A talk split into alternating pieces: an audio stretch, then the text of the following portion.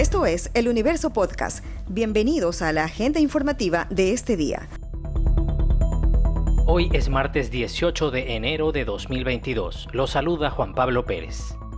En 700 días que lleva la pandemia en Ecuador, se batió un nuevo récord al terminar la segunda semana de enero con más de 42.000 nuevos contagiados de coronavirus. En promedio, un infectado habría ocurrido cada 14 segundos. La marca anterior era la de la primera semana de 2021, cuando se llegaron a contabilizar más de 15.000 contagios de COVID, con un promedio de 1 cada 38 segundos, según registros del Ministerio de Salud Pública. En Guayaquil la situación es muy delicada, según el coordinador municipal de salud, Carlos Farhat, quien dijo que a inicios de este mes había 500 casos confirmados por día y que el lunes ya eran 1.547 diarios. La alcaldesa Cintia Viteri dijo que no habrá clases presenciales en planteles públicos y privados por un mes. El secretario del Comité de Operaciones de Emergencia, COE Cantonal, Alan Hakai, mencionó otras medidas. Acogemos primero el sistema de semaforización propuesto por el Ministerio de Salud sin perjuicio de que la Mesa de Salud MTT2 del Comité de Operaciones de Emergencia de Guayaquil continúe realizando la tabulación de los índices epidemiológicos conforme a los datos que obtiene en territorio. Es decir, vamos a continuar trabajando en territorio, obteniendo la información de primera mano.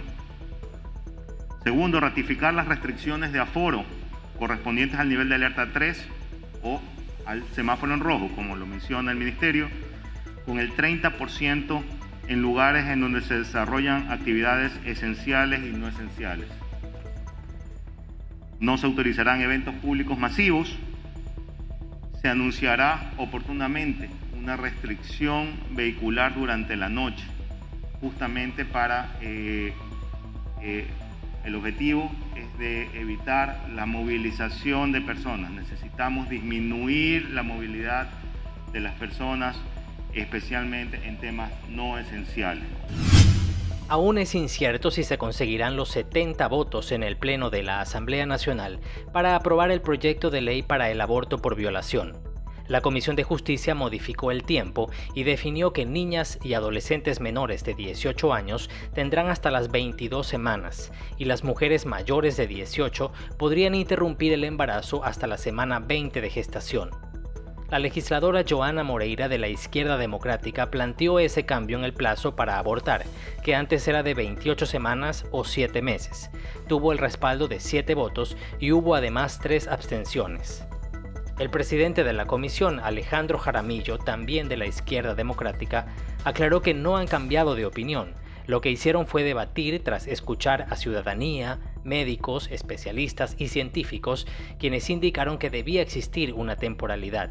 Además, recordó que el informe no es vinculante, sino que será el Pleno el que tome la decisión. A través de cámaras trampa instaladas en zonas específicas del bosque protector Cerro Blanco en Guayaquil, se identificaron a varios individuos de especies silvestres con anomalías en la piel.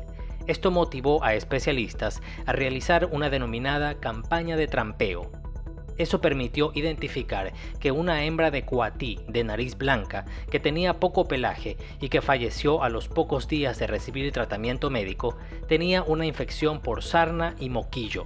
Estas enfermedades están ligadas a los perros domésticos. Es el primer reporte de esas enfermedades en esta especie en Sudamérica.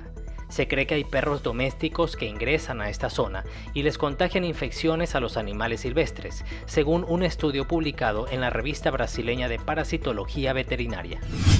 Un hombre que estaba afuera del local de un centro comercial ubicado en La Aurora, en Daule, provincia de Guayas, fue asesinado al estilo sicariato.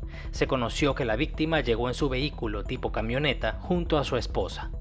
En un video de cámara de seguridad se ve cuando el hombre sale del local con dos personas, embarcan algo en la cajuela de la camioneta y vuelven a entrar, pero él se queda afuera junto a su esposa. Entonces llega un sujeto por detrás y le dispara en la cabeza. Al lugar llegaron agentes de la Dirección Nacional de Investigación de Delitos contra la Vida, Muertes Violentas, Desapariciones, Secuestro y Extorsión, DINASET, y un fiscal. Buscaban en las cámaras de seguridad para determinar en qué vehículo huyó el sicario. Esta noticia ha estado entre lo más leído de eluniverso.com en las últimas horas. Un nuevo mecanismo para entintar billetes de manera automática si son sometidos a intento de robo se aplicará en Ecuador, según resolución del Banco Central, que establece el sistema inteligente neutralizador de billetes por parte de entidades financieras.